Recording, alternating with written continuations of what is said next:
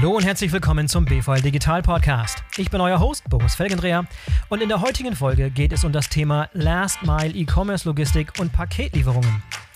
Dazu haben wir uns zwei hervorragende Gäste geladen. Dana von der Heide ist Mitgründerin von Parcel Perform, einer SaaS-basierten Paketverfolgungsplattform aus Singapur, die jetzt auch hier in Deutschland am Start ist. Und Gunnar Anger, der Geschäftsführer von Parcellog, ein System, das deutschlandweit Paketkästen und Paketkastenanlagen für alle Paketdienstleister und Lieferdienste zugänglich macht. Ich wünsche euch viel Spaß beim Durchhören. Dana, herzlich willkommen im BVL Digital Podcast. Schön, dass du dabei bist. Ja, vielen Dank, dass ich hier sein darf. Freut mich natürlich sehr. Sehr gerne. Und Gunnar, auch dir herzlich willkommen im BVL Digital Podcast. Schön, dass du dabei bist. Vielen Dank für die Einladung. Klasse, dass ihr beiden dabei seid. Wir wollen heute sprechen über die Last Mile Logistik im E-Commerce. Also alles, was passiert, wenn ich in Deutschland hier irgendwo beim E-Commerce-Händler auf Bestellen drücke, alles, was dann passiert, bis das Paket bei mir ist. Äh, und da wissen wir alle, da hat sich in den letzten Jahren enorm was getan. Also dieses Paketvolumen, das steigt ständig und ständig und ständig und hat natürlich auf eine gewisse Art und Weise Riesenprobleme mit sich gebracht. Ich glaube, nach letzten Zahlen, Gott, wir haben im Vorgespräch eben schon geguckt, so irgendwie zwischen drei und vier Milliarden Pakete ähm, mhm. pro Jahr sind momentan in Deutschland unterwegs. Das ungefähr auch entspricht deinen Informationen. Genau. Das heißt, das bringt eine ganze Reihe an Problemen mit sich, äh, über die wir heute sprechen wollen. Erstmal aus Endkundensicht, also für die Leute, die im Internet bestellen, die E-Commerce-Händler, die guten Kundenservice anbieten wollen und sicher gehen wollen, dass die Pakete ordnungsgemäß und zeitgemäß beim Kunden ankommen aber auch für die Paketdienstleister zum Beispiel eine Riesenherausforderung und zu guter Letzt auch ähm, Städte und Umwelt äh, sind enorm belastet. Ja, aber bevor wir loslegen, vielleicht einmal kurz, dass ihr euch beide einmal vorstellt. Dana, vielleicht fängst du an, dein Hintergrund und was ihr bei Parcel Perform so macht. Ja, sehr, sehr gerne. Vielen Dank dir. Äh, genau, Dana von der Heide, ähm, ursprünglich äh, aus Deutschland, aber vielleicht das Spannendste schon vorweg. Äh, ich lebe äh, seit über acht Jahren in Asien, in Singapur, wenn man ganz genau sein will. Mhm. Habe irgendwie relativ früh meine Karriere in der Logistikindustrie angefangen, war bei DHL in der Konzernstrategie lange Jahre Jahre und habe mich da auch schon um das Thema E-Commerce gekümmert, also die globale E-Commerce-Strategie bei DHL, welches Angebot muss man den Online-Händlern geben und was brauchen die Endkonsumenten. Und ähm, bin dann nach meiner Zeit bei DHL ähm, in der Zentrale äh, nach Asien gekommen, äh, nach Singapur und habe da so ein bisschen das singapurianische Geschäft aufgebaut. Und eine Sache ist mir eben sehr schnell aufgefallen. Ähm, wenn es um äh, Logistik geht und gerade im Onlinehandel braucht man Daten, um das Ganze so strukturieren, dass ähm, es intuitiv für den Kunden ist, aber auch, dass die Logistiker eine gute Leistung erzielen können.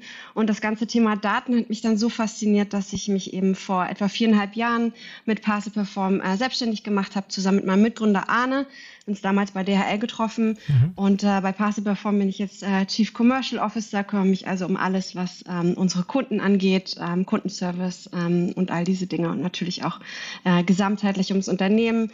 Wir haben Hauptsitz in Singapur, ähm, haben aber auch ein großes Team in Vietnam. Ähm, aber viele werden wissen, dass wir jetzt auch in Deutschland und Europa sehr aktiv sind ähm, und eigentlich ein globales Unternehmen sozusagen Kunden äh, in überall, denn es werden überall Pakete verschickt. Von daher gibt es da viel, um das man sich kümmern kann. Im Moment erreiche ich dich aber in Berlin, oder? Bist du in Singapur? Nee. Richtig, genau. Ich bin in Berlin, zurück in meine Heimat ähm, und äh, ja, hier gerade Corona-bedingt etwas länger als gedacht, äh, aber natürlich ja. eine tolle Gelegenheit, um sich mit unseren europäischen Kunden äh, näher zu beschäftigen. Aber ja, momentan ist die Welt so digital wie nie zuvor. Von daher ähm, ist es ja eigentlich egal, wo man ist, aber von der Zeitzone natürlich schön, dass wir uns so treffen können. Ja, nochmal ganz kurz, warum seid ihr damals nach Singapur gegangen und nicht, nicht in Deutschland angefangen? Was war der Hintergrund? Ja, spannende Frage. Ich war tatsächlich mit DHL schon in Asien. Ähm, mhm. Von daher war das damals mein Zuhause schon. Aber ähm, gerade die Komplexität von Logistik in Asien ist einfach höher. Also man hat viel mehr Cross-Border-Shipments, viel mehr Sprachen, viel mehr verschiedene Zeitzonen. Und uns war klar, wenn wir das ganze Thema Erfahrung in der letzten Meile, Paketverfolgung in Asien regeln können, ähm, da wo es quasi am komplexesten ist, wo es auch die meisten Anbieter gibt, ähm, das Ganze dann zurückzubringen nach Deutschland und äh, die USA und alle anderen Märkte ist deutlich einfacher. Von daher haben wir uns das größte Problem zuerst vorgenommen äh, und in Asien gelöst und bringen es jetzt quasi zurück in den Rest der Welt. Nach dem Motto, if you can do it there, you can do it anywhere. Absolutely. Ja, genau. Sehr gut, hervorragend. Gunnar, wie sieht es bei dir aus? Dein Hintergrund zu Parcellog und dir selber? Ja, sehr gerne. Mein Name ist Gunnar Anger, ich bin Geschäftsführer von Parcellog. Wir sind ein Joint Venture von DBD und Hermes, ursprünglich auch mal mitgegründet mit, äh, von GLS äh, zusammen mit DBD und Hermes. Wir sind also eine ganz andere Art von Gründung. Hier haben tatsächlich drei große Paketdienstleister eine Need gesehen und haben daraus ein Unternehmen gegründet. Ähm, bin jetzt seit vier Jahren dabei, ähm, komme nicht aus der Logistik. Hm. Meine einzige Erfahrung vorher waren äh, schöne und nicht so schöne äh, Paketempfänge. ich komme ganz ursprünglich äh, aus dem Investmentbanking. Ich ah, ja. habe BWL studiert, äh, habe dann äh, Unternehmen an die Börse gebracht, Fusionen, Übernahmen, äh, habe das knapp acht Jahre gebracht, gemacht.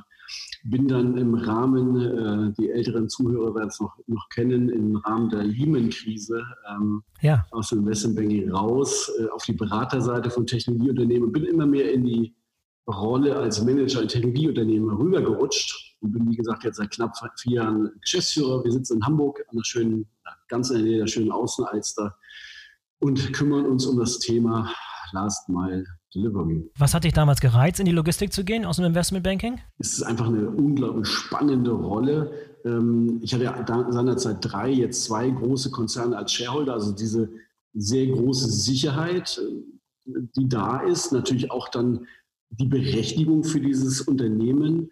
Auf der anderen Seite sind wir ein sehr kleines Unternehmen. Wir sind äh, etwas über zweistellig gerade mal, also knapp zweistellig ähm, Softwareunternehmen. Wir sind also unglaublich schnell, sehr agil, sehr viele junge Leute, wie es in Softwareunternehmen gehört, natürlich auch von verschiedenen Kontinenten, verschiedene Sprachen.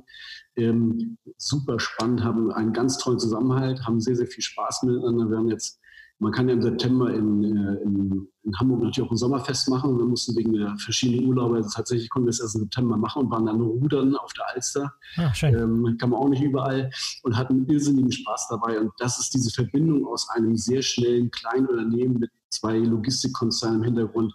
Das ist eine spannende Herausforderung in, in jeglicher Hinsicht und es macht immer noch wahnsinnig viel Spaß. Mhm, klasse. Ja, lass mal einsteigen ins Thema. Vielleicht fängst, fängst du an, Gunnar, wo ich dich schon gerade dran habe ähm, einfach mal das, das Jahr ein bisschen Revue passieren lassen. War ein außergewöhnliches Jahr mit der Corona-Krise, hat einen enormen Einfluss gehabt auf E-Commerce, Handel. Da gab es initial so eine Schockstarre, wo einige irgendwie komplett durch die Decke gegangen sind, andere ein bisschen rückläufig waren, hat sich jetzt wieder eingependelt und jetzt ist irgendwie alles wieder am Wachstum. Ist das so ein bisschen eure Sicht auch? Du hast eine ziemlich gute Einsicht in, in das Paketvolumen. Was war da dieses Jahr so los bei euch? Ja, es war tatsächlich ein sehr, sehr spannendes Jahr. Wir haben ähm, am 2. März ein großes Projekt hier in Hamburg gestartet mit der Deutschen Bahn und der Hochbahn zusammen.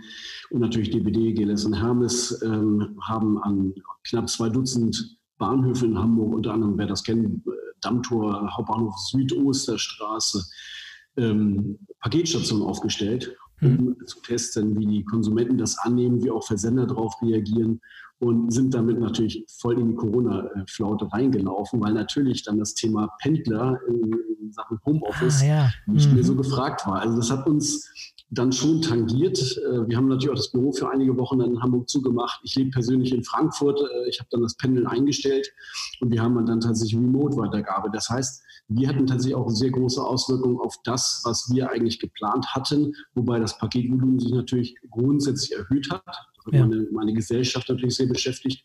Ähm, bei uns war das halt einfach so, weil wir uns um Zustellungen automatisierte Paketfächer, nenne ich das jetzt einfach mal, ähm, machen, nicht so tangiert, weil natürlich sehr viele Leute zu Hause waren. Mhm. Der Need, jetzt sich das Paket woanders zustellen zu lassen, als man jetzt zu Hause ist, war dann natürlich nicht so hoch. Aber letztendlich ist es ja, wir haben ja anfangs darüber gesprochen, bei 3,6 Milliarden Päckchen Paketen in 2019 sollen dann halt 2024 dann viereinhalb Milliarden sein. Wissen ja. wir alle, das wird mit der heutigen Logistik schwer möglich sein. Und erzähl doch nochmal ganz kurz, damit alle verstehen, was Parcelog genau macht. Einmal so ein bisschen Elevator Pitch, damit alle verstehen, was genau euer Konzept ist. Ja. Wir sind ein reines Softwareunternehmen. Wir verbinden den Paketempfänger via Apps zum Beispiel mit der Paketstation oder dem Mehrfamilienhaus. Und wir sind wiederum integriert in die Software und in die Handscanner der Zusteller. Das heißt, man meldet sich bei Passlog an und hat entsprechend eine totale Steuerung, alle Informationen über den Paketversand, kann natürlich aber entsprechend Retouren auch wieder über das ganze System abwickeln. Okay, interessant. Lass uns mal einsteigen in so die ersten Probleme. Wir haben vorhin gesagt, wir wollen erstmal Endkunden, dann E-Commerce-Händler, Paketdienstleister und dann Städte, Umwelt.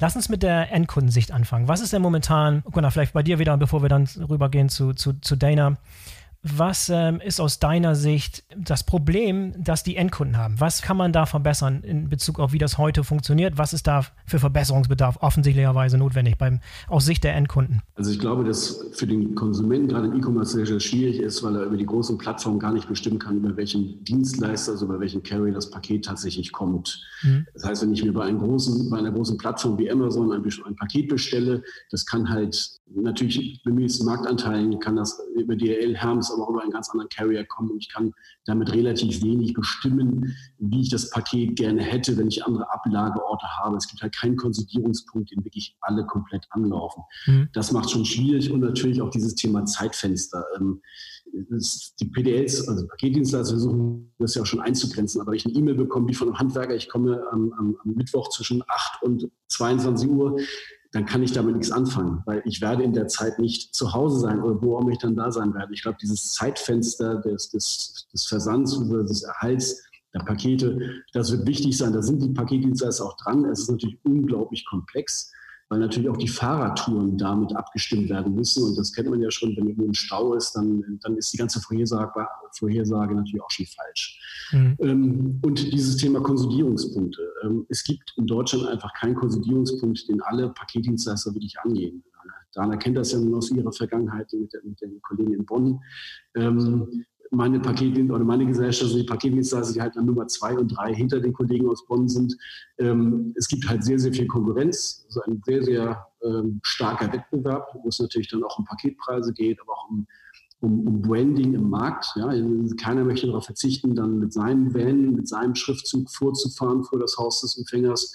Und das sind schwierige Punkte und äh, das ähm, wird auch noch eine Zeit lang dauern. Ich glaube, der Druck wird noch höher werden müssen, damit dort etwas passiert. Dana, mal rüber zu dir. Ähm, wie nimmt denn ein Endkunde eigentlich wahr, wenn der Online-Shop, wo ich bestelle, Parcel Perform benutzt? Wie würde ich das merken als Endkunde? Ja, bestenfalls noch durch eine deutlich bessere Erfahrung. Ähm, also gerade das Thema mhm. äh, Probleme, die die Endkunden haben. Äh, das größte Problem, das wir einfach sehen, sind zwei Sachen. Einmal ähm, Intransparenz, also man weiß gar nicht, wo ist das Paket, wann kommt es jetzt an. Selbst wenn man Tracking-Updates bekommt, fällt es einem oft schwer, das zu interpretieren. Ja? Also das ist jetzt im Sortierzentrum, aber was heißt denn das für mich? Ja? Ich möchte ja eigentlich wirklich nur wissen, wann es jetzt ankommt. Das ist so die eine Challenge für Endkunden. Und das zweite Thema natürlich ähm, Actionability. Ja? Also äh, ich möchte jetzt was damit machen. Ich habe das bestellt, ihr sagt, es kommt heute an, aber ich bin ja gar nicht da. Was mache ich denn jetzt damit? So, wenn Kunden mit uns zusammenarbeiten, ähm, dann versuchen wir einfach diese ganze Einkaufserfahrung und die Komplexität und Intransparenz daraus zu nehmen. Das heißt, ähm, äh, große Marktplätze, Zalando, Wayfair oder Brands wie Decathlon, Nespresso, die arbeiten mit uns und schicken ihren Kunden einfach Updates zum Paketstatus, aber in ihrer eigenen Brand, weil man möchte ja keine E-Mail von DHL erhalten. Äh, warum auch? Ich habe ja beim Online-Händler eingekauft und dem möchte ich gerne vertrauen und der soll auch mein Problem lösen. Ähm, von daher geht es um wirklich ähm, darum, den Kunden zu informieren im Brand ähm, des Online-Händlers und dem zu sagen, okay, was ist denn der Paketstatus? Aber es muss einfach verständlich sein, auch wenn gerade mehrere Dienstleister das zum Beispiel in der Auslieferung involviert sind. Man sollte ihm bestenfalls sagen, wann es wirklich ankommt. Da haben wir so ein Machine Learning-Modell zusammen mit ähm, Amazon Web Services entwickelt, wo wir sehr genau, viel genauer als die Logistiker aktuell voraussagen können, wann das Paket tatsächlich ankommt. Also das ganze Thema Transparenz und Kontrolle und einfache Verständlichkeit. Und dann natürlich das zweite Thema zu sagen, okay, wir wollen damit aber jetzt auch was machen. Das heißt, neben diesen Benachrichtigungen geben wir ähm, äh, den Endkunden auf der Tracking-Seite, die eingebunden ist in die Seite des Online-Händlers, auch eine Möglichkeit, ähm, dann zum Beispiel ähm, das an einen anderen Abholort zu bestellen, wenn der Logistiker das an, äh, anbietet. Mhm. Und das binden wir einfach in die Erfahrung auf der Webseite des Online-Händlers ein, um es intuitiv zu gestalten. Keiner möchte sich lange damit beschäftigen. Ja, man hat mal was gekauft, man hat Geld bezahlt, man möchte eine gute Erfahrung. Und die Kunden, die mit uns zusammenarbeiten, und das können auch große ähm, B2B-Player wie zum Beispiel BMW sein. Auch die arbeiten mit uns zusammen. Ja, ja. Ähm, die wollen einfach ihren Kunden ein besseres Einkaufserlebnis äh, geben und natürlich aber auch intern wissen, was da los ist und äh, wir analysieren dann die Daten auch für die Händler.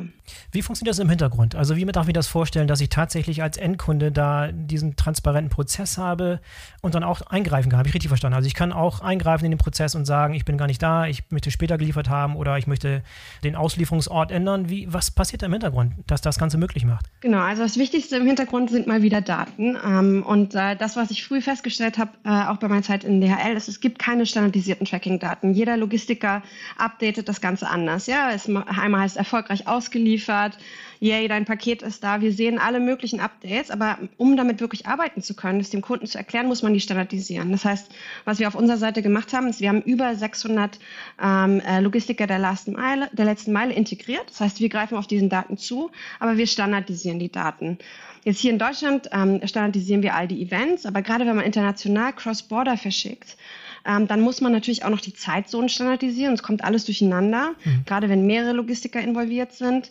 Und natürlich möchte man eigentlich auch sagen, wo das Ganze ist. Das heißt, ähm, Übersetzung auch von den Standorten, von den Events. Das heißt, ähm, das läuft bei uns alles im Hintergrund, damit man dem Kunden diese Komplexität dann nicht gibt. Und ähm, dann kann halt unser, äh, der Händler, der mit uns zusammenarbeitet, entscheiden, äh, in welcher Fülle er die Updates zu welchem Zeitpunkt an seinen Endkunden äh, geben möchte. Das ist so ein bisschen der erste wichtigste Schritt unserer Meinung nach. Und klar, das zweite Thema, was du angesprochen hast, ähm, dann auch was damit machen zu können, ist, glaube ich, ähm, die große Wunschvorstellung auch von uns an die Logistiker und wahrscheinlich auch der Trend, ähm, den immer mehr sehen. Kunden wollen Kontrolle und beeinflussen können. Jetzt bin ich heute nicht zu Hause, ich bin doch nicht im Büro, Corona-Zeiten, viel ändert sich, wenig ist planbar. Wenn die Lieferung zwei Wochen dauert, wer weiß schon, ob er an dem Tag auch im Büro ist, um das Paket anzunehmen. Ähm, von daher der zweite Schritt, den du ansprichst, ja, wir binden das ein, wenn der Logistiker das zur Verfügung stellt. Ähm, aber äh, da wünschen wir uns natürlich auch und unsere große Empfehlung an den Markt, ähm, da noch flexibler zu sein. Aber es hat natürlich auch Herausforderungen, wie Gunnar ja auch schon angesprochen hat. Ja, was habt ihr denn für Erfahrungen gemacht mit den deutschen Endkunden? Unterscheiden die sich in den Ansprüchen in irgendeiner Weise mit asiatischen Endkunden? Ja, alle haben natürlich ganz andere Herausforderungen. Ja, ähm, äh, deutsche Endkunden wollen da äh, deutlich genauer sein. Also mhm. Asiaten sind ja dieses ähm, äh, deutlich mobilere, sehr viel schnellere ähm, quasi Umgang äh, mit, mit Medien gewöhnt, aber äh, gewöhnen sich auch oft daran, dass Lieferungen manchmal länger dauern. Ja, also gerade Cross-Border, dann hängt das im Zoll. Da haben Asiaten äh, manchmal auch ein bisschen mehr Geduld. Hier in Deutschland muss es schnell gehen und es muss sehr genau sein. Und genau dann hilft eben zum Beispiel so ein Mobil äh, Modul wie äh, unser Predict-Modul, wo wir tatsächlich ähm, vorhersagen können, sehen können, äh, wann das Paket ankommt. Ähm, weil ja, die Logistiker, wenn man das EDD, Estimate Delivery Date, wann kommt das Ganze an, ähm, ist auch oft eine Schätzung, entweder vom Händler oder vom Logistiker selbst. Mhm. Und wir gucken uns dann tatsächlich die realen Daten an, haben da ein bisschen Machine Learning drauf, um das besser vorhersagen zu können. Und das ist natürlich für den Endkunden dann ähm, deutlich intuitiver. Und Gunnar, wenn du dir mal ähm, das Ganze aus Sicht der E-Commerce-Händler anschaust, was ist für die so das größte, der größte Painpoint, die größten Kopfschmerzen, die sie beim E-Commerce-Handel, Last-Mile-Logistik haben? Ja, das ist, also lassen wir Corona mal weg, ist sicherlich das ja. Thema Anwesenheit und wie bekomme ich einen, wie bekomme ich mein Paket tatsächlich an den Empfänger ran? Ähm, wir sind grundsätzlich ja immer flexibler, immer weiter unterwegs wenn man sich alleine schon im Freundes-, Bekanntenkreis, auch im eigenen Kreis anguckt, äh, allein wie die Kinder heute eingebunden sind mit Schule, Tenniskursen und Gitarrenunterricht und äh, ich weiß nicht was für Sachen. Also die Leute sind ja nur noch unterwegs und holen jemanden ab, bringen jemanden weg äh, oder kaufen immer schnell was ein. Ähm, das ist eine unglaubliche Fluktuation bei uns vom Haus zu Hause ähm, mit, mit PKWs und LKWs. Ähm, es wird, glaube ich, immer schwieriger, den Kunden tatsächlich dort anzutreffen, wo er eigentlich sein soll, das Paket zu bekommen. Plus bei dieser ja, Paketflut, das klingt jetzt ein bisschen äh, abgedroschen, aber wenn wir uns angucken, wie die Wachstumsraten sind und wir werden immer noch bei eine, äh, also bei, bei viereinhalb Milliarden, wir werden immer bei sieben, acht Milliarden landen. Es gibt ja auch eine Prognose dazu von Oliver Wyman, das ist ja auch egal, ob wir das 2028, 29 oder 30 erreichen. Es wird immer schwieriger, überhaupt im heutigen Arbeitsmarkt noch Fahrer zu bekommen. Hm. Ähm, ich kenne noch aus Gesellschafterversammlungen, da haben nacheinander die, die Handys geklingelt äh, meiner Gesellschafter, wo ein größerer Versandhändler versucht hat, noch quasi Wechselbrücken an einen Mann zu bringen, an den Logistiker zu bringen, ähm, weil Weihnachtsgeschäft einfach, das geht nicht mehr. Das ist ausgebucht. Es, es, es gibt keinen mehr, der noch Kapazitäten hat, da irgendwas hinzubringen. Das haben wir in der Corona-Zeit jetzt schon zu Ostern gesehen, wo wir da unglaubliche Zahlen gesehen haben, gerade im so Elektronikbereich, aber auch Lebensmittel, die hochgegangen sind, logischerweise, weil die Leute zu Hause waren und nicht rausgehen wollten. Aber ich glaube, wir werden zu dieser alten Normalität gar nicht mehr zurückkehren. Mhm. Das heißt, es wird immer schwieriger, tatsächlich diese Pakete, die wir online bestellen, ähm, noch an den Mann zu bringen. Die Logistik ist dazu glaube ich, für heute nicht äh, ausgelastet, also zu sehr ausgelastet ist nicht dafür getan, dass wir diese riesen Wachstumszahlen haben. Mhm. Und das ist, glaube ich, für die E-Commerce-Händler unglaublich schwierig. Es ist ja schön, wenn sie viele Kunden haben, die viele Pakete bestellen, aber die tatsächlich noch einen Mann zu bekommen oder eine Frau zu bekommen, wird, wird immer, immer schwieriger. Und vielleicht nochmal dargestellt, was gibt es eigentlich inzwischen für Optionen, die ich als Endverbraucher in Anspruch nehmen kann? Es gibt ja nicht nur die Paketstation, sondern es gibt inzwischen auch Paketboxen, die ich mir selber zu Hause vor der Haustür zum Beispiel aufstellen kann. Was ist da denn schon? Wie weit verbreitet ist das eigentlich schon? Wir sind ja ursprünglich gestartet mit, der, mit dem Einfamilienhaus, dem Paketkasten vor dem Einfamilienhaus. Ja. Ähm, da ist natürlich ein Thema, da geht man in den Baumarkt und bestellt es online und zahlt je nach Ausstattung ähm, und je nach äh, Hersteller. Man kann das auch kombinieren mit beleuchtet und da ist auch dann noch die, die Hausnummer mit drin und da kann man auch einen Briefkasten weggehen, aber zahlt man schon ein paar hundert Euro. Da ist nicht jeder bereit zu, weil vielleicht auch nicht immer der, jeder den, den Need hat, tatsächlich da so viel Geld zu bezahlen. Das wird oft gemacht im Bereich, wenn man eh renoviert, dann fällt es nicht so auf, wenn man dann noch einen Paketkasten dazu stellt in den Gesamtpreis. Aber das ist sicherlich ein Thema, da hat sich auch die DRL schon daraus verabschiedet, das sicherlich insgesamt gesehen nicht so zieht, wie man es eingangs mehr erwartet hat. Mhm. Wir sind im zweiten Segment im Mehrfamilienhaus sehr stark unterwegs, haben schon einige hundert Anlagen mit unseren gemeinsamen Herstellern aufgestellt in Deutschland. Das, da geht ja alles von fünf Fächer bis auch 150 Fächer wie die großen DL-Packstationen. Die bekommt man nur nicht so mit, weil die halt in oder vor Mehrfamilienhäusern stehen und erhalten kann die Pakete halt auch nur entsprechend, wer dort halt wohnt. Kann auch eine Quartiersanlage sein, aber das ist halt ein limitierter Adresskreis. Und dann haben wir die öffentliche Paketstation, die halt tatsächlich so öffentlich ist, dass sie jeder verwenden kann. Und das ist für mich tatsächlich dann sinnvoll, wenn wir auch den lokalen Handel mit einbeziehen können. Das ist für mich das Spannende. Ich möchte ja nicht nur die großen E-Commerce-Versender dabei haben, ich möchte auch ganz gerne den lokalen Handel dabei haben. Und das ist spannend. Wir haben jetzt zum Beispiel, ich mache jetzt mal ein bisschen Werbung mit, mit Chris Kocktüte hier in Hamburg, ähm, der ein kleinerer Wettbewerber von HelloFresh ist, äh, zusammen ein äh, Projekt gestartet. Das bewerben wir in den nächsten, nächsten Wochen und Tagen, äh, wo er tatsächlich dann seine Lebensmittelboxen analog zu, zu HelloFresh mit, mit eigenen Rezepten äh, zustellt. Und sowas macht dann auch wirklich Spaß, wenn man auch den lokalen Handel tatsächlich mit einbeziehen kann. Ja, sehr cool. Sehr cool. Dana, ähm, eure, eure Kunden, also die bezahlenden Kunden von euch sind E-Commerce-Händler, richtig? Was, was, ist, ähm, was sind die größten Painpoints, die ihr mit eurer Lösung für die E-Commerce-Händler löst? Ja, gute Frage. Also wir arbeiten viel mit E-Commerce-Händlern, Brands und Marktplätzen, aber interessanterweise eben auch äh, auf B2B-Seite und tatsächlich auch mit den Carriern. Mhm. Ähm, aber Händler ähm, natürlich neben dem, was wir vorhin schon angesprochen haben, dass man die Kunden benachrichtigen muss, ähm, weil das natürlich auch hohe Kosten im Kundenservice verursacht. Ne? Also auch nochmal ein interessanter Aspekt. Äh, umso ungenauer man kommuniziert, umso mehr werden die Leute nachfragen. Ähm, und ein unterschätzter Kostenpunkt ist da der ganze Thema Kundenservice. Ja? Also fast 50 Prozent aller Anfragen sind, wo, sind mein, wo ist mein Paket denn jetzt oder was mache ich denn jetzt damit? Von daher, gute Kommunikation ähm, kann dem, Kunden, äh, dem Online-Händler da schon ähm, auch einiges äh, an Margin ähm, erleichtern. Mhm. Ähm, das zweite Thema ist aber äh, wieder intransparent. Ja? Also wie Gunnar gesagt hat, ist, inzwischen entwickelt sich der Markt unserer Meinung nach so, dass man eben nicht mehr nur noch mit einem oder zwei Logistikern zusammenarbeitet. Ja? Also nur DRL, GLS, äh, Hermes, die bieten nicht mehr alle Leistungen, die der Kunde erwartet. Ja? Gerade in speziellen äh, Gebieten, Metropolen, soll es Abendzustellung geben, äh, hätte ich gern das in einer anderen Packstation und so weiter. Das heißt, die Händler müssen immer mehr Logistiker integrieren. Aber je mehr sie integrieren, umso mehr Integrationsaufwand haben sie auf der einen Seite und umso mehr Aufwand haben sie, ähm, die, ganzen zu, die ganzen Anbieter zu vergleichen. Also da wie das Thema äh, Daten. Ähm, man verbringt, un, ähm, äh, hat unglaublich viel von seiner Marge beim Thema letzte Meile. Das kostet die richtig, aber die können halt oft die Leistung der unterschiedlichen Logister nicht wirklich vergleichen. Also man äh, verschließt ein SLA ab mit dem Carrier aber ähm, es sei denn, der Kunde ruft an und beschwert sich, ist es oft schwer ähm, zu sagen, wie genau der sein Lieferversprechen eigentlich hält, obwohl das gut Geld kostet. Mhm. Und ähm, auf Perform-Seite äh, bringen wir dann die Transparenz wieder rein und sagen, okay, wir haben jetzt standardisierte Daten, nicht nur für den Kunden, sondern für den Online-Händler. Wir können dir ganz genau sagen, wie viel äh, ist in welchem Zeitraum ausgeliefert worden, welche Probleme gab es, die der Carrier auch angegeben hat ähm, wie viel hat funktioniert beim ersten Versuch, beim zweiten Versuch, aber wie viel ist auch in die Packstation gegangen, wie lange lag das da, mögen deine Kunden das eigentlich? Mhm. Ähm, da einfach auch den Online-Händlern die Transparenz zu geben, um dann ihren Kunden am Ende auch ein besseres Angebot schaffen zu können. Ähm, das ist was, das wir eben für viele von unseren Kunden auch unterstützen.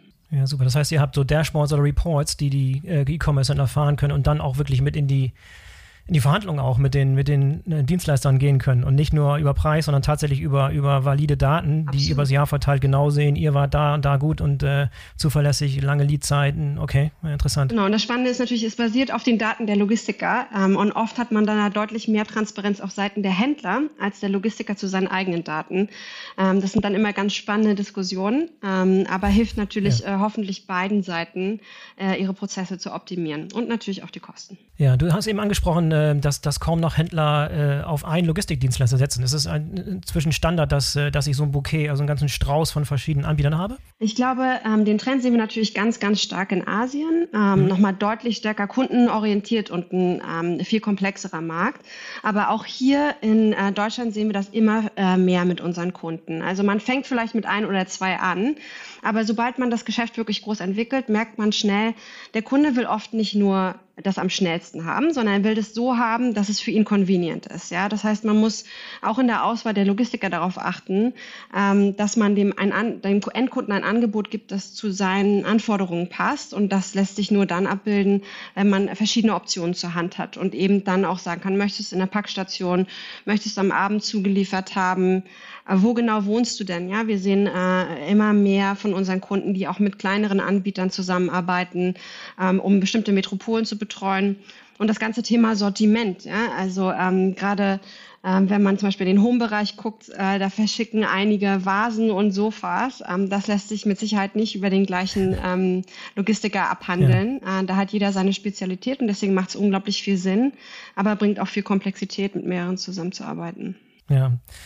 Gunnar, wenn wir uns mal die Paketdienstleister anschauen, die Situation aus, aus deren Sicht, die waren ja auch, in, auch nicht, können auch nicht happy sein mit der Situation. Also da war enormer Druck auf den Paketdienstleistern hier in Deutschland. Da war, gab, gab so eine Welle im letzten Jahr besonders, wo viel, viel Kritik kam, dass Pakete zu spät kommen, dass, dass Pakete verloren gehen und so weiter und so fort.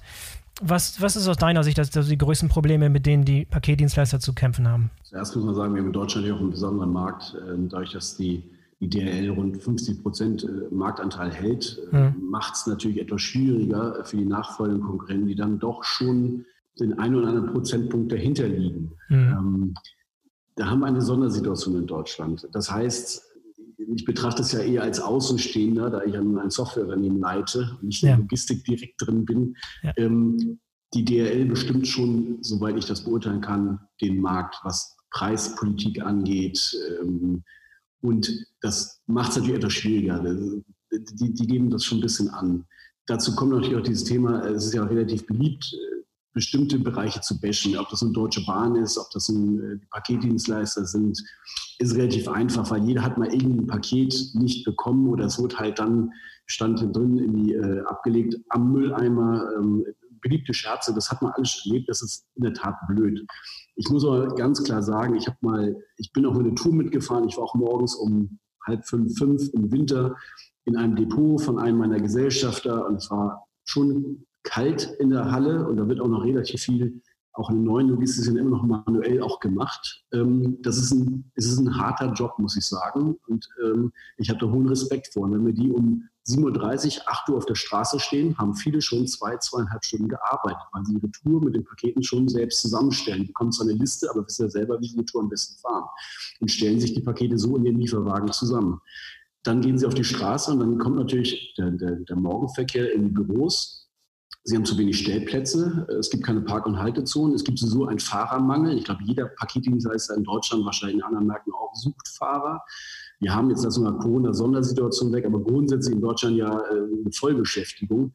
Und es wird sehr, sehr schwer, selbst mit äh, Gehältern über dem Mindestlohn äh, die Leute noch ranzuholen. Ähm, und dann kommt natürlich der Druck durch die, durch Städte und Gemeinden äh, mit, den, mit den Haltezonen, äh, dann stimmt es auch nicht immer, dass es immer nur die, die Paketdienstleister sind, die die äh, äh kleinen äh, äh, Verzögerungen im Verkehr verursachen. das gibt ja auch noch ganz anderen Lieferverkehr. Plus das ganze Thema E-Mobilität. Wenn man anschaut, wie stark dieses Thema ähm, Paketvolumen steigt, plus der Druck auf die Paketdienstleister, immer mehr zu investieren. Das heißt, ich brauche mehr Logistikcenter, brauche moderne Logistikcenter. Ich muss in die Fahrer investieren, weil die auch mehr kosten als früher. Ich muss E-Mobilität machen. Ich muss viel in die IT ähm, investieren, weil natürlich dann, und da kommt auch Dana dann, ähm, die Kunden natürlich eine andere Convenience haben wollen. Da ist ein unglaublicher Druck drauf, was man eigentlich alles eigentlich zuerst und zuletzt tun muss. Und ich muss schon sagen, das ist eine sehr, sehr wettbewerbsintensive Branche mit, mit hohen Investitionen. Man muss auch ganz klar sagen, in Deutschland, wenn man sich mal im Vergleich zu UK anguckt, der Paketpreis ist auch sehr, sehr niedrig. Mhm. Also ich glaube, wenn einer aus UK mal hier rüberkommt und hier mal privat ein Paket versendet, der glaube ich, Tränen vor Freude in den Augen und wird gleich noch ein zweites sinnloserweise hinterher schicken, einfach nur um so happy zu sein mit dem Paketpreis. Wir haben schon historisch niedrige Paketpreise in Deutschland und dann ist natürlich auch die Marge entsprechend gering. Ja, ja.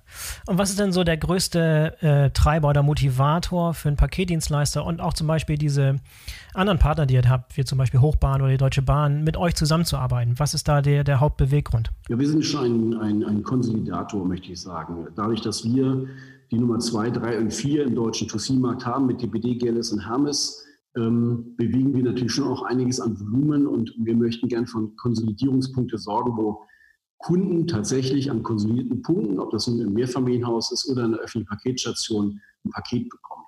Das ist natürlich auch spannend für zum Beispiel einen Partner wie die Deutsche Bahn, die natürlich dann auch ihre Bahnhöfe moderner, digitaler machen möchte. Ob das ein Coworking Space ist, ob das das Thema E-Mobilität ist, wo sie dann Hubs haben, wo man dann auch ein äh, Shared Car Driving machen kann oder das, auch das Thema Paketstationen. Und auch die Deutsche Bahn möchte natürlich dann auch ihren Mietern in Bahnhöfen entsprechend anbieten, auch die Paketstation mit zu benutzen. Das heißt, ich nehme sie einfach mal an, da, ist, äh, da sitzt jetzt ein Autovermieter drin, dass man seinen, seinen Autoschlüssel für das gemietete Auto direkt aus der Paketstation holen kann, ohne dass man jetzt nochmal zu Öffnungszeiten, die meisten auch nicht so kommod sind, ähm, sich den Schlüssel selber nochmal abholen muss. Und mhm. dafür spielen wir die entscheidende Rolle. Wir möchten ganz gerne nicht nur den, E-Commerce-Händler helfen, sondern tatsächlich auch den lokalen Händler vor Ort, ähm, ist mehr convenient für den Kunden zu machen, der zum Beispiel, und das hat dann mit einer gewissen Dichte von Paketstationen zu tun, das Paket sich dort abzuholen, wo er geplant hat, am nächsten Tag, am übernächsten Tag zu sein.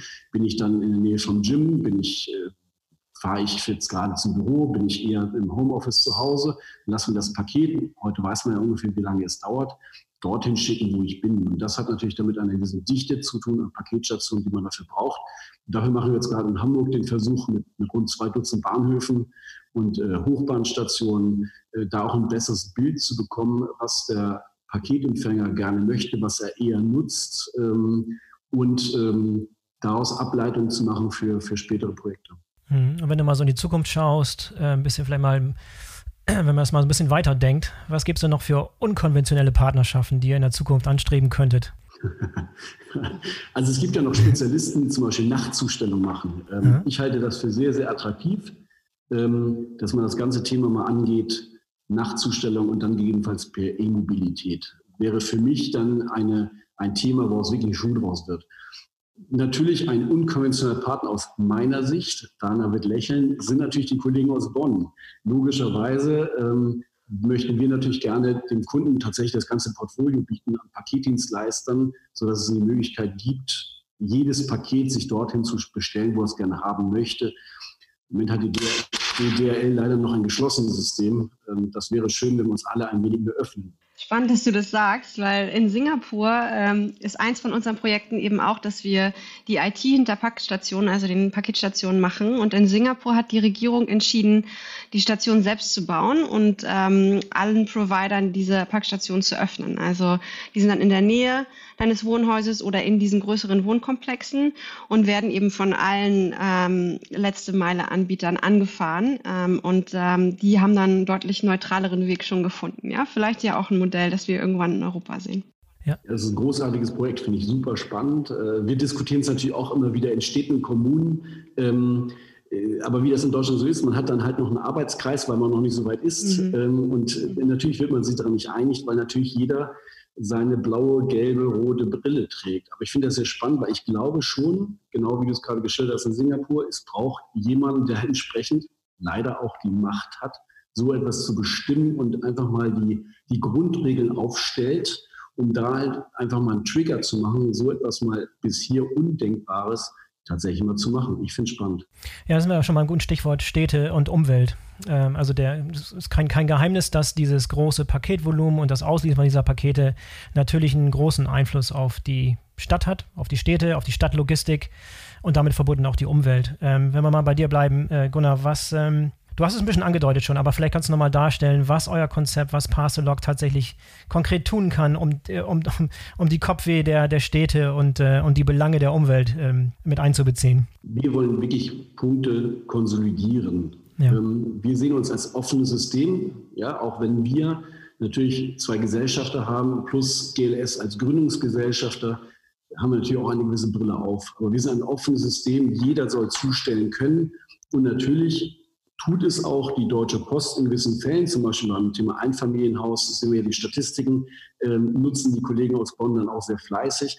Und das ist für mich auch das, wo, wo das wirklich hingehen muss.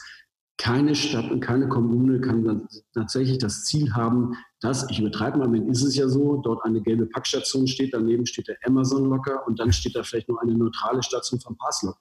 Man muss ja auch ehrlich sein, diese Paketstationen sind jetzt ja auch nicht ästhetisch so, dass man sagen müsste, Mensch, das hat ja das Städtebild jetzt grundsätzlich verschönert. Ähm, es macht einfach Sinn, wenn man da Konsolidierungspunkte findet, in der die alle zustellen. Und das ist etwas, was wir uns zur Aufgabe gemacht haben, tatsächlich ein komplett offenes System, aber auch für den lokalen Handel. Das heißt so ein bisschen wie Google, ja, äh, Don't do evil so ungefähr in abgewandelter Form. Wir wollen tatsächlich die Guten sein, die tatsächlich das schaffen, diese Punkte zu konsolidieren und alle zusammen Zusammenarbeit zu bewegen. Mhm. Und dann auch das System, das ihr habt, das hat auch äh, auf gewisse Weise einen konkreten Einfluss auf die Umwelt. Das kann man auch runterrechnen, oder? Weil wie groß ähm, schätzt ihr den Einfluss ein, den ihr auf Städtelogistik, auf, auf Lebensqualität in den Städten und auf die Umwelt habt? Ähm, ja, man kann das natürlich in ganz verschiedene Richtungen drehen. Ne? Also erstmal, äh, da bin ich immer wieder gerne beim Thema Daten. Ja, also gerade äh, das Thema Carbon Accounting. Was für einen Einfluss hat man zum Beispiel auch als Logistiker eigentlich auf die Umwelt? Weiß man halt nur, wenn man seine Daten vernünftig auswerten kann. Ähm, gerade auch wieder beim Thema Cross-Border, wenn das dann an mehrere Logistiker geht, wer kann diese Daten eigentlich zusammenführen? Und da sehen wir uns natürlich als Vorreiter. Auch einer der Gründe, warum wir ähm, äh, neutral sind, ja, also ähm, quasi ähm, an keinen Logistiker gebunden, sondern wirklich neutral uns die 640 Logistiker und ihre Daten ähm, jeden Tag betrachten. Ähm, aber das kann man natürlich auch weiterspinnen. Ja? Also wir wissen viel äh, darüber, was der Kunde möchte. Ja? Wo möchte er das hingeliefert bekommen? Wie oft guckt er nach? Äh, war er wirklich da, ja oder nein? Wir sehen einfach Millionen von Paketen jeden Monat. Ähm, und daraus kann man natürlich auch neue Logistiklösungen und Konzepte ähm, ableiten. Ähm, aber ja, wie bei vielen sind Daten die Grundlage und die schaffen wir. Und dann überlassen wir es ähm, ja, den Logistiker, den Online-Händler, ähm, die so zu nutzen, ähm, dass es hoffentlich auch einen positiven Einfluss nicht nur auf ihre Kunden, sondern auch auf die Umwelt hat. Und ich glaube, ähm, da sehen wir schon die richtigen Tendenzen, gerade auch in Asien. Und wenn man so ein bisschen über die Ländergrenzen hinwegschaust, was gibt es in anderen Ländern für Innovationen, die man hier in Deutschland übernehmen könnte? Vielleicht, Denner, bei dir angefangen, du hast den, den besten internationalen Überblick. Was gibt es in Asien? Hast du ein paar interessante Beispiele oder ein paar so Anreize, was, was da so geht, was äh, eventuell hier irgendwann mal interessant werden könnte? Ja, absolut. Also ist schon immer spannend, auch den Vergleich zu sehen. Und äh, ich musste ein bisschen schmunzeln, als Gunnar auch noch darüber gesprochen hat, was die Herausforderungen für die ähm, Paketdienstleister äh, sind. Weil ich glaube, man beschäftigt sich oft mit seinen Konkurrenten, ja, wen es da nicht alles gibt auf dem Markt. Aber ich glaube, eine Sache wird oft übersehen und das sehe ich viel stärker in Asien noch, aber auch hier immer mehr sind äh, die neuen Spieler. Ähm, und das ist dann eben nicht mehr der LGLS, sondern das ist plötzlich Amazon ähm, oder Alibaba. Äh, ich selbst ähm, bin Mitglied ähm, im E-Founder-Programm von Alibaba, ähm, das einzigste europäische äh, und äh, weibliche Mitglied in dem Programm. Ähm, und das Spannende daran ist einfach zu sehen, wie stark die den Logistikmarkt wirklich absolut umkrempeln. Ja? Wie viel Kontrolle sie haben, wie sie äh, Daten zusammenführen, wie sie da, wo ähm, quasi Leistungen fehlen, sei es ein Warehouse oder sei es ein bestimmtes Elektromobilitätsangebot oder auch eine Packstation, wie sie die quasi in schnellster Art und Weise und vor allem integriert ähm, zur Verfügung stellen können, weil sie eben sich nach den tatsächlichen Kundenbedürfnissen richten. Und da finde ich schon spannend, wenn man jetzt sich auch den deutschen Markt anguckt, ähm, dann sind wir gerade hier, glaube ich, noch am Anfang. Ähm, und in Asien muss man nur Alibaba mit Shainyao als großen Logistikdienstleister sich angucken oder Lazada, quasi das Pendant zu äh, Zalando. Ähm, das einfach mit Lex ein eigenes Delivery-Netzwerk aufbaut und das zum Teil auch als White Label weiterverkauft, weil die das so optimiert haben, dass sie inzwischen ähm, sozusagen das Volumina ihrer eigenen Konkurrenten auch bei sich aufnehmen und ein Zusatzrevenue in ihrer Logistikleistung haben. Und glaube ich, das ist was, ähm, das unterschätzen wir ähm, hier in Europa noch und das wird wahrscheinlich sogar die größte Herausforderung ähm, für viele von den etablierten Spielern hier, ähm, dass ähm, ja, sich äh, die neuen Spieler noch deutlich flexibler, integrierter, auch technologiegetriebener äh, nach den Bedürfnissen der Endkunden ähm, ausrichten können. Ähm, und da gibt's ja in Asien unglaublich viele gute Beispiele und ein anderes natürlich auch das ganze Thema Packstation. Ich habe es ja gerade schon erwähnt. Äh, die singapurianische Regierung hat gesagt, okay, die sind entweder highly underutilized oder overutilized, je nachdem, wo sie sind. Aber es kannte auch da immer nur ein äh, Provider die ganzen ähm, Packstationen anspielen. Und die haben sich jetzt überlegt, okay, das muss doch besser gehen für den Kunden. Äh, lasst uns allen darauf Zugriff geben und das an wichtigen quasi Plätzen in der Stadt irgendwie gut integrieren. Und das machen sie. Ähm, und managen dann natürlich auch die ganze Kundenerfahrung ähm, drumherum und versuchen dann eben nicht mehr eine gelbe, blaue, grüne, welche auch immer Brand es sein mag, draufzupacken, sondern ähm, dann in dem Zusammenhang eben auch die Brand des Online-Händlers, weil um die geht's ja eigentlich, oder des Versenders, wie auch immer das ist, mhm. ähm, äh, mit in die Kundenerfahrung einzubringen. Gunnar, was gibt es für dich so coole Beispiele, international gesehen, die eine Innovation oder eine Inspiration sein können für uns? Definitiv das Thema Bluetooth äh, ist keine neue Technologie, im Paketdienstleisterbereich doch noch. Ähm, ich fände es klasse, wenn wir einfach mal irgendwann die Displays mal wegließen, äh, auf die jeder toucht, ja? Ja. deswegen der Touchscreen, ähm, der immer fehleranfällig ist und natürlich auch in Pandemiezeiten jetzt nicht so hygienisch ist. Das Thema Bluetooth finde ich sehr spannend. Mhm. Ähm, international ist natürlich so, die locker, wie wir die Paketstation ja äh, international nennen, sind in anderen Ländern viel, viel weiter ausgeprägt, weil die andere Infrastruktur haben. Ähm, gerade wo man sieht, so zum Beispiel Polen oder UK, wo es relativ viel locker gibt, aber auch in, in Spanien, Frankreich, ähm, da hatten die aber auch eine komplett andere Servicequalität im Paketdienstleistungsbereich, aber natürlich auch viel, viel weniger Shops. Also diese Postfilialen, wie wir sie aus den 80er, 90er Jahre kannten, die gab es im Ausland teilweise so nicht. Deswegen haben wir auch historisch doch etwas andere Voraussetzungen. Deswegen glaube ich, dass das Thema Paketstation hier national gesehen immer noch sehr, sehr innovativ ist, wenn man tatsächlich das Thema hinkriegt, offenes System, jeder kann zuschauen, der lokale Händler kann tatsächlich mitmachen. Ich glaube, das ist, wenn man sich heute die Innenstädte anguckt, aktueller denn je, äh, dass wir was tun müssen, um die zu beleben. Wenn du mal so einen Blick in die Zukunft wagst, so die Idealversion, die Idealvorstellung von der Paketzustellung in der letzten Meile in, in, in, in der Zukunft, nächsten fünf bis zehn Jahre, wie sieht die aus? Aus deiner Sicht, Gunnar? Ich habe es eingangs schon mal gesagt, für mich wäre der Traum, eine, eine neutrale Paketstation. Ja. Der Paketdienstleister kommt nachts, E-Mobilität, das heißt leise, nimmt keinen Parkplatz weg, wird nicht gehört, stellt zu und ich kann am nächsten Morgen, wenn ich zum Bäcker gehe, an der Paketstation vorbeilaufen und nehme mein Paket mit. Und äh, wenn, das, wenn der Frau dann äh, die Farbe nicht passt oder die Größe nicht, dann kann ich das Retour gleich wieder mit äh, in die Paketstation zurückbringen, ohne dass es da irgendwie große Interaktionen gibt ähm, mit Shops mit begrenzten Öffnungszeiten. Interessant. Dana, deine, deine Vision von der Paketzustellung auf der letzten Meile in der Zukunft? Ja, ich glaube, Logistik, die sich Daten, Daten, Daten. Daten, Daten, Daten und ja, Logistik, die sich am Ende an den Kundenbedürfnissen orientiert. Ja, äh, es glaube ich geht nicht um den einen Provider äh, oder um die eine Brand, sondern ähm, der Kunde möchte ähm, quasi flexibel seine Pakete erhalten, so dass er versteht, was los ist und die sich nach seinen Bedürfnissen richtet. Und ich glaube, dafür müssen viele äh, Anbieter äh, miteinander zusammenarbeiten ähm, und eben auch deutlich technologiegetriebener miteinander integrieren, äh, mehr Transparenz haben und äh, die aber vor allem dann auch den Online-Händlern Online geben, weil das ist der Wachstumsmotor für den Onlinehandel. Mhm. Ähm, von daher gibt es da, glaube ich, noch viel Wachstumspotenzial und wir freuen uns drauf. Also ich glaube, die Weichen für eure beiden Zukunftsvisionen sind bereits gestellt. Also können wir uns auf die Zukunft freuen. Gunnar, Dana, vielen Dank für das Gespräch heute. War sehr interessant. Äh, leider ist unsere Zeit vorbei. Wir haben sicherlich nochmal eine Chance, nochmal äh, eine zweite Folge dran zu hängen irgendwann. Aber es war auf jeden Fall schon mal sehr, sehr interessant. Schön, dass ihr dabei wart. Danke dir. Danke dir. Danke dir. So, das war die BVL Digital Podcast Episode mit Dana von der Heide von Parcel Perform und Gunnar Anger von Parcellock. Wie hat es euch gefallen? Wir sind wie immer gespannt auf euer Feedback. Ihr findet uns alle auf LinkedIn oder schreibt uns doch einfach unter kontakt at bvl-digital.de. Und denkt dran, den BVL Digital Podcast zu abonnieren, damit ihr keine der kommenden Folgen verpasst. In diesem Sinne, bis zum nächsten Mal, euer Boris Felgendreher.